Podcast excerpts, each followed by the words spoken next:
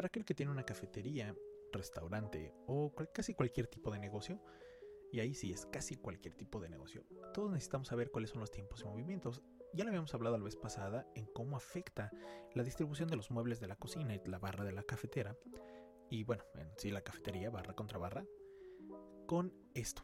Ahora, dominar los tiempos y movimientos en una cocina es fundamental para que puedas saber cómo administrar el restaurante. Ahora, viene desde, desde el siglo XIX con Frederick Taylor. Pero bueno, eso, es algo tal vez que muchos dirán que es aburrido, pero bueno.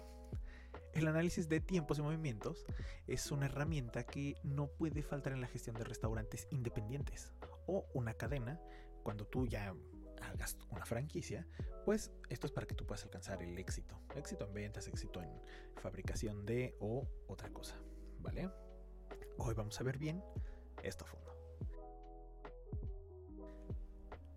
Bienvenidos a Chef Mentor, el podcast, donde hablamos de la gastronomía desde dentro de la cocina. Si es tu primera vez, considera suscribirte. Bien, fíjate que, este estudio de tiempos, y bueno, estudio de movimientos, pero vamos a separarlos, estudio de tiempos, es cuánto tiempo te toma realizar cada tarea. Tú tienes que comprender cuánto tiempo requiere que hagas, por ejemplo, un café, un sándwich, este, la limpieza o cualquier tarea determinada para tomar en consideración la fatiga del personal o el tuyo, si estás empezando, las demoras personales de tu gente y tuyas, y es más las demoras del cliente. Si un cliente no recoge su pedido a tiempo, a ti te demora. Obviamente, todos los retrasos, hay, bueno, hay retrasos inevitables e impactan el proceso de hacer lo que tengas que hacer. Ahora, el estudio de movimientos es el personal de la cocina necesita efectuar movimientos para llevar a cabo un proceso o una hechura de algo. Puede ser el desplazamiento de barra contra barra, de eh, lavar algo, de sacar algo del refri, dentro todas las acciones que tiene que realizar dentro de su estación de servicio. Y todo esto llevándolo al análisis, puedes entender cómo funciona mejor tu cocina de restaurante y organizar todo el espacio y organizar el tránsito de la gente. Nosotros tenemos que generar un movimiento fluido de la gente, tuyo, de tu gente y de tus clientes. Una entrada, una salida, por dónde van a entrar, por dónde van a salir. Piénsalo así, imagínate cualquier cafetería de, em, en este caso, de cadena, y siempre entras por un lado, sales por el otro, en un lado te te cobran, en el otro lado te atienden, o tal vez es al revés. Pero siempre llevas un flujo. La gente adentro también siempre lleva un flujo. Que si le escriben, que si no le escriben al vaso, que si lo personalizan, que van metiéndolo a quién, a qué, a qué cosa. Ahora, esto tiene un súper, bueno, una súper ventaja. Y lo primero, y, es entenderlo por qué. Lo primero es em, minimizar el tiempo requerido para ejecutar el proceso. Que tengas tu mise en bien, que es tener todo en el lugar, ordenado, limpio y listo para poder servirse. La producción de tus salsas, de tus chocolates, de que tengas todos los jarabes, que esté limpio. Las porciones, por favor, hay que, hay que porcionar. Mira, yo tenía una chica que me decía, yo lo hago ojímetro, chef. Y curiosamente le salía, pero no, hay que medir, porque cuando no le salían, si yo dejaba pasar eso, Aparte de que el cliente se enojaba, el problema era mío. Y el problema era que el cliente se iba enojado. Entonces hay que evitar eso. Entonces siempre hay que porcionar. Y todas las preparaciones preliminares. Otra de las ventajas es conservar los recursos y minimizar los costos. Los equipos industriales y el mismo personal de cocina pueden estar realizando procesos innecesarios o repetitivos o que tengan el mismo error en la ejecución de hacer algo. Por ejemplo, un café. Tal vez tu barista, tal vez apenas le estás enseñando y de repente no distribuye bien el café. Y eso genera un mal sabor de café, te genera merma de café y un cliente insatisfecho. Entonces, a esto es a lo que va. Ahora, tiene un impacto en el tiempo de preparación y la entrega de las bebidas o de los platillos que tú entregues. Ahora, eso es hasta ahí. Pero también el estrés del personal, y esto es algo con lo que hay que lidiar, lidiar siempre, perdón, es, o sea, eso es ultra pesado. Y no porque, ay, o sea, la gente no tiene tolerancia a la frustración. No, no, no, no, no. Lo que pasa es que cuando no están bien capacitados y cuando los procesos no están como deben de ser, la gente se estresa. Y eso deja tú que, que tenga un mal manejo, que ya el cliente se enoje o que no se enoje, ¿no? O que no se da cuenta. Pero la vida útil de los equipos disminuye, las cosas se golpean y es importante porque esto te lleva la planeación de la administración. Ahora, también otro punto importante es efectuar la producción de lo que estés haciendo. Esto te lleva a efectuar la producción sin perder de vista el recurso humano, que es los recursos, bueno, es el recurso más importante de la cafetería. Tú, si eres, si estás solo, tal vez te ayude un primo, un hermano, una amiga, tu novio, tu novia o gente que ya tengas. Y créeme que cuando tú agilizas los procesos de la fabricación de lo que sea, café o postres o lo que tengas, o es más, hasta la forma de abrir, lo que vas a hacer es que el personal no se agote, porque ellos ya tienen una tarea muy repetitiva, muy repetitiva de hacer las cosas. Entonces, ellos ya saben que llegan, hacen lo que tienen que hacer y se acabó. Por ejemplo, yo llegaba y la gente lo que tenía que hacer era, lo primerito era prender la máquina, limpiar, después de limpiar era abrir cortinas, sacar mesas y empezar. O sea, pero eso ya lo, ya lo sabían. Entonces, como era algo tan repetitivo y que yo se los decía desde el principio, tienes que llegar y hacer esto, tienes que llegar y hacer esto, tienes que llegar y hacer esto. Que llegaban solos y lo hacían. Y entonces tú les estás quitando el hecho de pensar. No es que, ay, no queremos que piensen. No. Les estamos quitando la fatiga de estar pensando, ellos resuelven solos sin que tú estés ahí. Y esto te lleva a que seas más competitivo porque les estás quitando tareas que no nos aportan nada al producto final y a la venta. Ahora, otro, otro, bueno, esta ventaja de proporcionar un producto confiable y de alta calidad, esto solamente lo vas a lograr con tus recetas estándar con tu proceso estándar. ¿Qué quiere decir? ¿Recuerdas que... Ah, bueno, ahora sí no puedo decir la vez pasada, pero hace unos cuantos podcasts, creo que era de los primeros, hablaba del menú y de la receta estándar. Bueno, cuando tú estandarizas, lo que sucede es que la producción y la guía de producción, que en este caso para nosotros cafetería es una receta, lo que estás haciendo es que se siga una cadenita. ¿Qué quiere decir? Tú ya estableciste la receta y la hechura. Tienes un barista y él ya sabe la receta y la hechura. Y así vas a ir corriendo la cadenita a cada una de las personas que tengas. Y lo más importante, y esto es algo súper importante que yo te recomiendo, y esto sí es una recomendación súper ultra mega personal, es que todo el personal sepa hacer todo y sepa cómo va todo y que hayan probado todo tu menú. De esa forma ellos van a saber cuando algo esté bien hecho y cuando no. Entonces, yo utilizaba un método que se llama KISS. Keep it super simple. Manténlo súper simple. ¿Qué era? Yo, chef. Bueno, y en este caso hablo de mí. Para mí las recetas estándar, yo cuando se las daba no las entendían. Entonces me di cuenta que el que estaba mal era yo.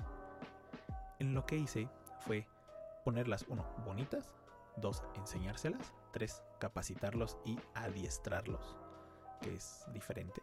La capacitación es cuando les explicas todo y el adiestramiento es cuando lo llevas a la práctica. Con eso, como todos ya sabían hacer todo y que lo estuvieron repitiendo mucho tiempo, entre ellos se podían corregir y entre ellos podían utilizar la máquina en eh, cuando hacía falta alguno de ellos. Esto es súper importante. Ahora, tú ya lo estás logrando, o sea, yo sé que si tú sigues esta, esta metodología, vas a llegar a ese punto alto, ¿vale? De estandarizarte. Imagínate que un día te va muy bien y abres otra. O por qué no, amplías tu horario de servicio. Tal vez ahora, eh, no sé, estás de 6 de la mañana a 11 de la noche y tienes tres turnos. Es un ejemplo. Entonces, lo que estás logrando mediante los procesos estandarizados es que a la hora que llegue el cliente que va en la mañana, tarde o noche, le sepa igual de rico, igual de asqueroso, pero igual. El chiste es de que no sepa igual y que no sepa muy bueno. Olvídalo de asqueroso, es una broma. Ahora, con esto logras dos puntos, y estos dos puntos son, em, son una columna vertebral para tus recursos humanos, que es la distribución de la carga de trabajo y el manejo integral de los desperdicios y los residuos. ¿Por qué te digo eso? Mira, si lo vemos primero por el, por el segundo punto, que es tu manejo de los desperdicios y residuos, o sea, la merma, los costos se convierten de indirectos a costos directos. ¿Qué quiere decir? Que tú ya los tienes contemplados, que tú ya sabes lo que se va a desperdiciar, que tú sabes lo que se va a tirar, que tú sabes qué tanto pierdes de un producto o qué tanto, por ejemplo, a la hora de partir una lechuga, tú sabes qué tanto se tira, porque los chicos ya saben cómo comprar, ya saben cómo recibir, ya saben cómo almacenar, ya saben cómo limpiar y usar. Entonces lo que tiras es muy poquito. Ahora, tú les puedes decir a ellos y de una forma súper simple decirle, oye, cuando vean que ya hay muy poca lechuga, quiero que hagan esto o quiero que den más de en esta parte. A clientes que tal vez son conocidos o cuando sea para la familia o, para ustedes mismos. Y entonces la distribución de la carga de trabajo, que es el primer puntito, está distribuida correctamente entre la gente que tengas, o en este caso tú mismo, y se va a ir haciendo un hábito en lugar de hacer algo pesado. Entonces esto es lo que estás logrando al aplicar este, este método. Em, vamos a ponerlo en, e, en unas palabras más sencillas. Y aquí te sugiero que tomes, por ejemplo, una hoja. ¿Vale? Ya con tu hoja, vamos a poner siete círculos de lado a lado, ponla en horizontal y dibuja siete círculos lineales. Deja un poquitito de espacio entre ellos. Lo primero es qué cosa van a hacer. El primer círculo se llama la definición de tarea a ejecutar, pero es qué cosa voy a hacer. La el segundo circulito es que entiendan la actividad y nosotros, nosotros ahora sí como dueños, vamos a medir ese tiempo. El tercer circulito es comprobar la actividad. El cuarto va a ser que tú compruebes el tiempo, no solamente de la hechura, o sea, del, proceso de, hacer el café o hacer un bocadillo o lo que sea que hagan, sino que también veas en cuánto tiempo sacó el plato, puso el platito, sacó la tacita, puso el servicio de la mesa. Imagínate eh, toda esta, esta parte de, de, sacar todas las cosas para atender a un cliente. Luego, el siguiente circulito va a ser una corrección de tiempo. No es para que carreres a la gente, ojo, no es para eso. Es para que tú veas pasos innecesarios. Ahora, el siguiente circulito es el tiempo real del proceso. Eso tú lo tienes que tener claro. Y al final va a ser tu estandarización. O sea, el último circulito es tu estandarización de tiempo y esta estandarización de valoración de lo que estás haciendo. Estas siete fases, etapas, son las más básicas o las etapas más básicas de estudio de tiempos y movimientos dentro de un restaurante. ¿Faltan cosas? Claro que sí. Pero esto es lo más básico y esto es lo que primero debes de saber para que empieces a operar. Ahora vamos, vamos a repasar estos siete. Imagínate que la definición de tarea eh, ejecutar sea servir un café americano. Entonces, vamos a ir punto por punto. El primer punto sería definición de la tarea a ejecutar, servir café americano. Segundo, entendimiento de la actividad y medición de tiempos.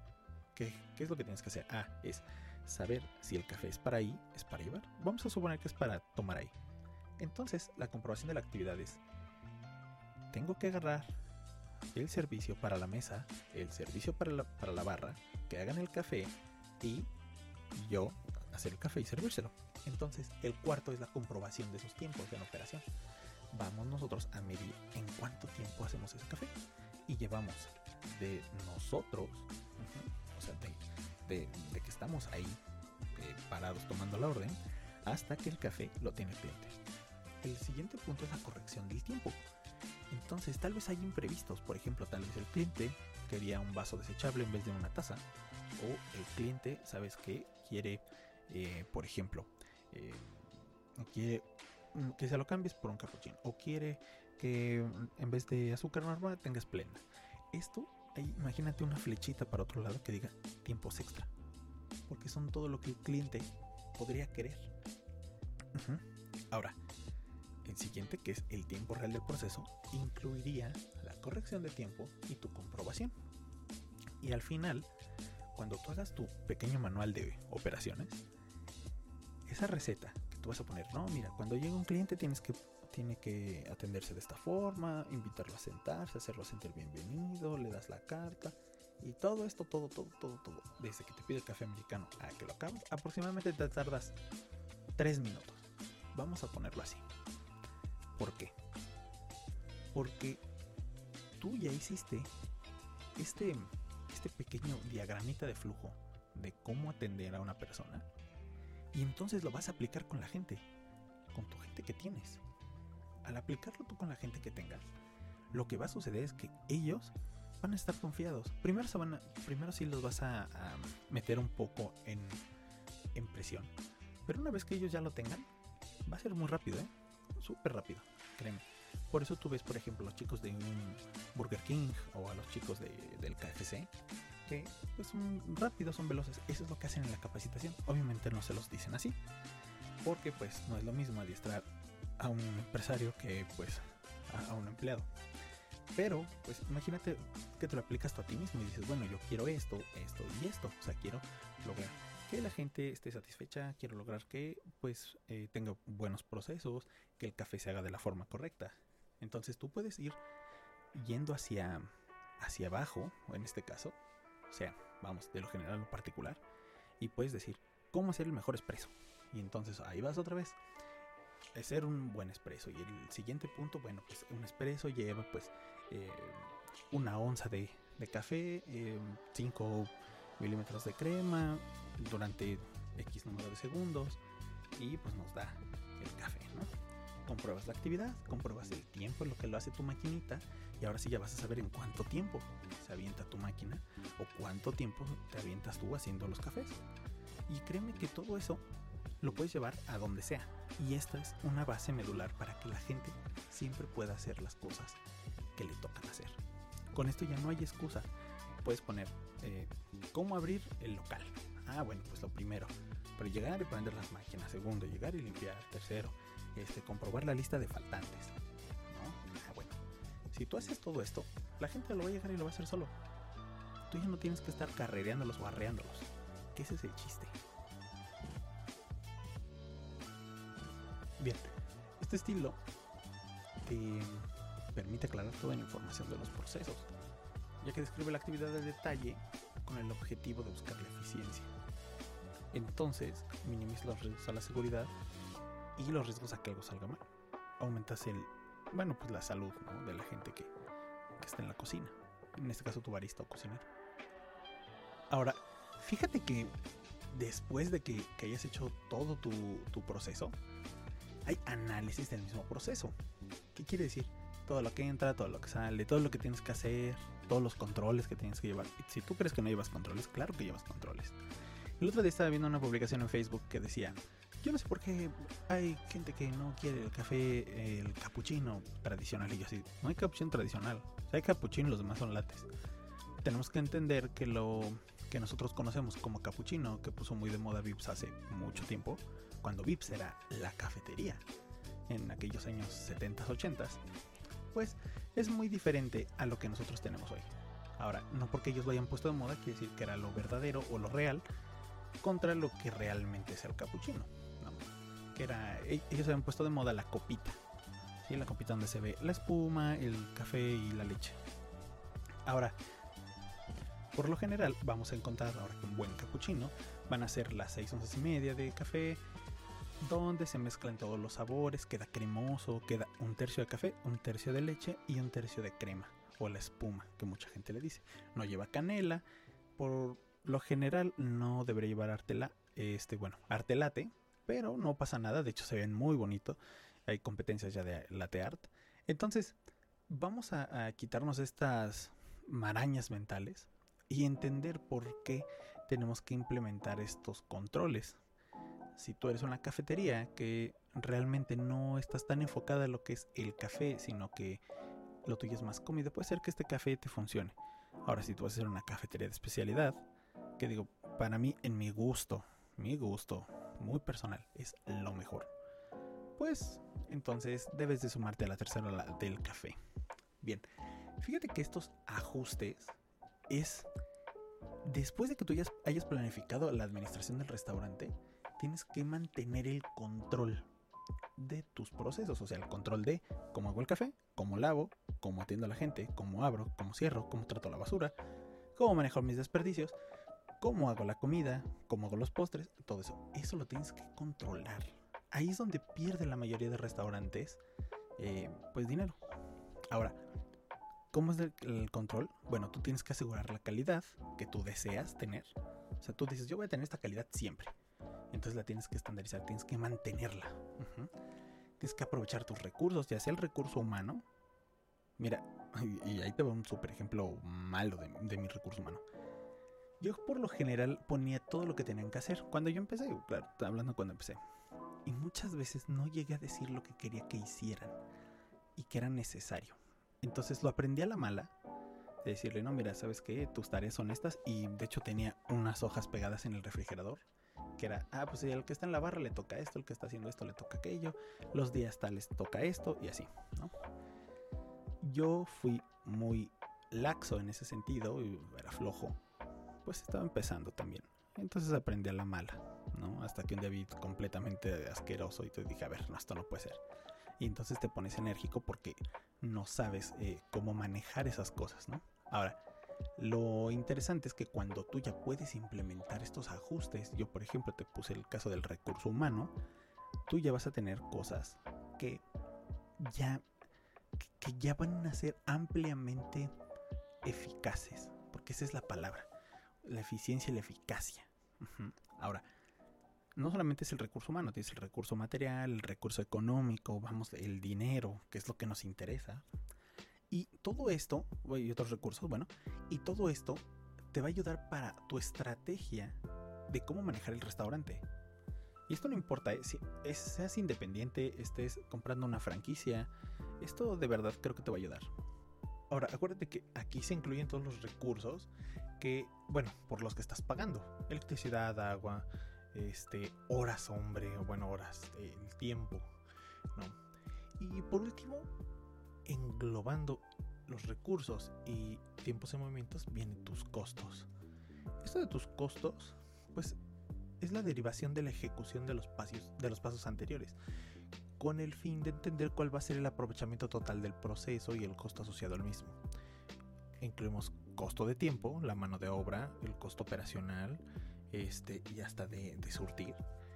Y el costo de los recursos, aparte, o sea, bueno, las materias primas, este, costos ocultos, gas, electricidad, agua. Ahora, esto te va a permitir identificar todos los pasos o etapas donde existe un, no es un riesgo, pero bueno, donde existe un factor que haga que nuestro costo se eleve o baje. También existen las oportunidades de reducirlos. Entonces, esto lo vas a. Esto no te creas que es así como que ya lo sacas eh, una sola vez y se muere. No, esto es dinámico, esto está vivo. Las cafeterías, bueno, los negocios como tal son pues entidades vivas. Y pues tú vas a tener que ajustarte a lo que hay, ¿vale? Ahora, imagínate que regresamos un pasito y seguimos con lo del personal. ¿Te acuerdas que te había dicho que yo, que yo había sido muy laxo? Con la gente lo que tú debes de empezar a hacer es, eh, bueno, aparte de su capacitación y todo esto, es que ellos sí dejen el mise en y que ellos, mira, tú no vas a decir, oye, deja el mise en place, ¿no? O sea, eso no se lo vas a decir. Tal vez si son personas que tu cafetería es algo de ultra nivel, pues tal vez, pero no lo creo. ¿Qué es lo que vamos a hacer? Pues vamos a decirles qué es lo que yo quiero que dejen pre preparado para el siguiente turno. Y, por ejemplo, y vamos a empezar con algo muy burdo. Podemos empezar con empaques, con las bolsitas Ziploc si tú quieres, eh, para controlar la caducidad de las cosas. O productos que durante el día utilizamos y que, bueno, pues los vamos a guardar. Esto te va a ayudar a que el personal de la cocina y de barra también, pues se mantenga un paso adelante en el servicio. Así nos aseguramos que toda la gente, incluido tú, conoces los roles, de trabajo, sus áreas de trabajo, para reducir los movimientos innecesarios y las acciones que no tienen que ver. Entonces, bueno, en, estos, en estas cositas te vas a dar cuenta que la preparación del platillo pues es una maquinaria completa. Ahora, ¿Cómo lo vamos a hacer? Imagínate que tú tienes, vas a empezar el servicio para takeaway, bueno, para llevar, o el delivery. Lo que debes de hacer es tener consideraciones con respecto al empaque, embalaje, entrega este, y los repartidores. ¿eh? Por ejemplo, colocando los empaques eh, al alcance de toda la gente que tengas tú trabajando en un área que no obstaculice las operaciones.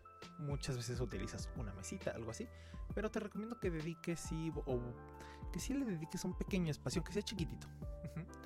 Ahora, todo lo que nosotros entreguemos, así sea un delivery, échale ganas, ¿sale? Que siempre parados con las mismas ganas. Ahora, imagínate, tú tienes el delivery para tomar ahí, eh, que es para llevar, y bueno, pues todo lo que es al paso. Vamos a utilizar estos cinco puntitos rápidos y fáciles, que sería el mise en place bien organizado, un foco, o sea, bueno, que tú mantengas el objetivo en el horario de servicio, el proceso de empaque, que sea eficiente, y ahorita voy a ir un ejemplo de eso que, tengo. Y este, otros dos puntitos es tener el mise en place de lo que se va a ir a domicilio y platos para llevar, almejas, domos, vasos desechables, tapas, removedores, azúcares, todo esto.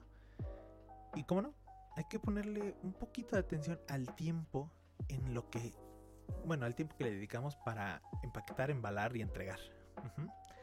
Y fíjate, te lo voy a contar así rápidamente antes de pasar a lo último. Cuando yo tenía la cafetería, eh, tuve un problema una vez con un repartidor. Fíjate que tuve un problema, como te decía, con un repartidor. Y este repartidor de Didi, bueno, lo digo porque pues, era un repartidor de Didi, este, se le cayeron unas bebidas. Él me echaba a mí la culpa y yo le dije, a ver, espérame, no. Días antes yo había tenido un repartidor que me dijo, oye, ¿sabes qué? Agarra tu, pues, tu vaso y empláyalo. Sí, sí, sí, ponle todo, aunque esté caliente, empláyalo. Entonces nosotros emplayábamos todo el vaso, completo con todo y tapa. ¿Qué lográbamos con esto? Que pues no se abriera, que nos durara más caliente y pues que llegara decente, porque es la realidad. Tú no puedes controlar cómo es que van eh, las cosas con el repartidor, pero bueno, llegaban decentes. Entonces empleábamos por lo general los domos o las almejas, como les dicen, este, los vasos. Y pues en una bolsita aparte, acuérdate que con todo esto del Kobe Bryant, este, pues tenemos que tener todo eh, pues separado por bolsitas y los tenedores y todo esto. Ahora, esta parte te la comento por una razón. Te digo que se había caído una, un vasito y me dice que es mi culpa de la canción. Ahora, ¿iba emplayado? Sí. Pero el chavo iba enojado, bueno, el repartidor en este caso iba enojado, porque él ya no le representaba una venta, o sea, tenía que ir muy lejos. Él estaba haciendo todo lo posible por no llegar. Entonces, eh, yo me comuniqué con, con los chicos de Rappi y me comuniqué con el cliente para ver ese tema. Y fíjate que sí le dieron una solución. Entonces, te recomiendo mucho que veas la forma en que emplayes tu producto para cuando sea el delivery. Ahora, si la gente pasa por él, pues ya es otra cosa. Pero sí cuando los mandes en las motos o en las bicis, hay veces que van como locos y olvídate. Llega hecho... Bueno, ya sabes qué palabra. No, hecho miércoles toda la comida. Y entonces te ves mal. Al final hicimos unas cajitas de cartón. Bueno, las mandé a imprimir para comida. Y pues se veían bien ahí los molletes y las baguettes y todo esto. Creo que es una muy buena solución. Y fíjate que para cerrar el tema de hoy y de, de ayer acerca de, del equipamiento, cuando, pues englobando esta parte de la experiencia con los clientes, pues imagínate que lo que nosotros tenemos que lograr es que el cliente que tiene el alimento en su casa o la bebida en su casa tenga la experiencia lo más cercana posible como si él estuviera dentro del restaurante. ¿Por qué te digo esto? Porque nosotros vamos a empezar a conocer a fondo los modelos de nuestro restaurante. Ya sabemos cómo administrarlo, ya sabemos cómo, eh, pues, eh, cómo, llevar los platos para comer fuera del local. Entonces, es probable que tu platillo estrella tu café estrella salga del, restaurante, o en este caso de la cafetería. Entonces lo que tenemos que hacer es ver la forma de lograrlo. Yo vendía chilaquiles y entonces tenía que poner una porción un poquitito más grande para que se viera mejor en el plato del desechable. Y eso me ayudaba mucho a mí en la venta. Ahora, acuérdate que nos tenemos que centrar en esa parte de la ingeniería de menú para tener una carta eh, muy bien consolidada, construida para el takeaway, o sea, todo lo que es para llevar. Ahora, tienes la ventaja de que puedes, voy a hablar más a fondo acerca del takeaway o bueno, de eso para llevar. Pero te voy a dar unos pequeños consejitos. Mira, cuando tú eliges tus ingredientes, utiliza los productos de temporada. Son económicos, son frescos y puedes hacer más con menos. Ahora, la clave es trabajar con los proveedores que cubran bien tus necesidades y que tengan un portafolio adecuado a, los que tú, a lo que tú necesitas, a los productos. También puedes trabajar con unas listas mínimas de ingredientes, que son las listas de recurrencia y que son las listas que debes de checar siempre antes de abrir la cafetería. ¿Por qué? Porque tú vas a poder ser versátil con una lista de ingredientes. Imagínate que vas escogiendo ingredientes y dices, bueno, voy a hacer tal preparación. Eso te va a ayudar, por ejemplo, si tú tienes un servicio de comida sobre un menú con una cafetería. Esto, y, fíjate que, ese negocio me gusta mucho. Nunca lo pude hacer. Yo te soy sincero, me costó mucho trabajo. Acabé siempre vendiendo snacks y más los paninis, bueno, las baguettes. Y bueno, a final de cuentas pude haberlo hecho, sin embargo no lo hice. Ahora, por último, trabaja con productos de conveniencia y productos que te faciliten la operación dentro de la cocina. Yo hace unos podcasts había comentado que por lo general, bueno, por lo general escogía lugares cerca de metro, cerca de mercados, cerca de, este, de tiendas, del Oxxo, ¿no? Porque tiene mi hielo, yo ya no gasto en, el congelador y este... Pero, pero sí, esa parte no, lo dejes, este, no lo eches en saco roto. Al trabajar tú con productos de conveniencia, vas a encontrar que también la gente está familiarizada con ellos y con los sabores, entonces vas a pegar un poquito más. Ahora, hay una cuestión, la complejidad de tus platillos.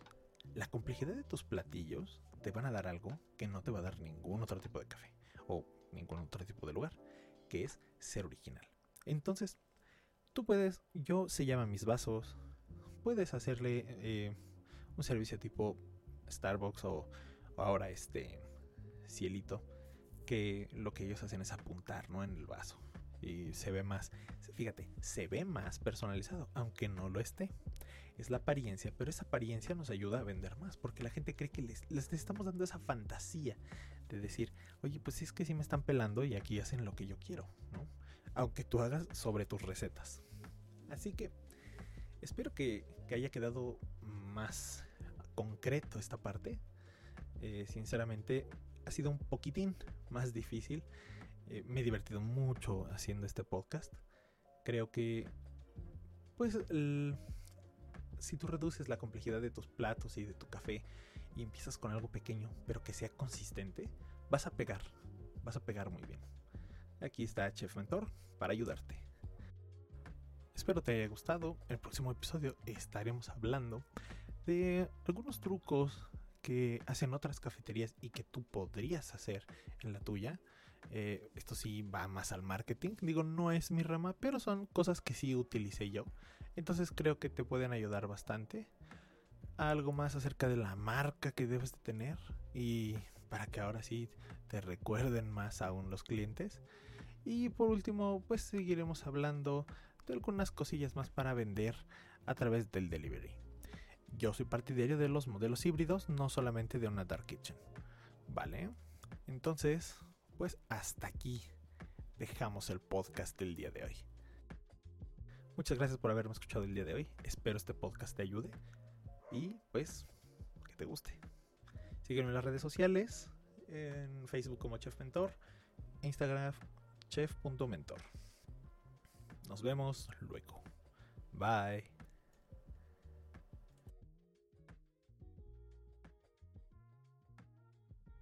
En este programa hablamos de negocios gastronómicos y su vida detrás de los mismos. Las opiniones vertidas aquí no son leyes, reglas o máximas, y las recomendaciones deben ser tomadas con discreción. Cada quien es responsable de las acciones tomadas de acuerdo a las mismas.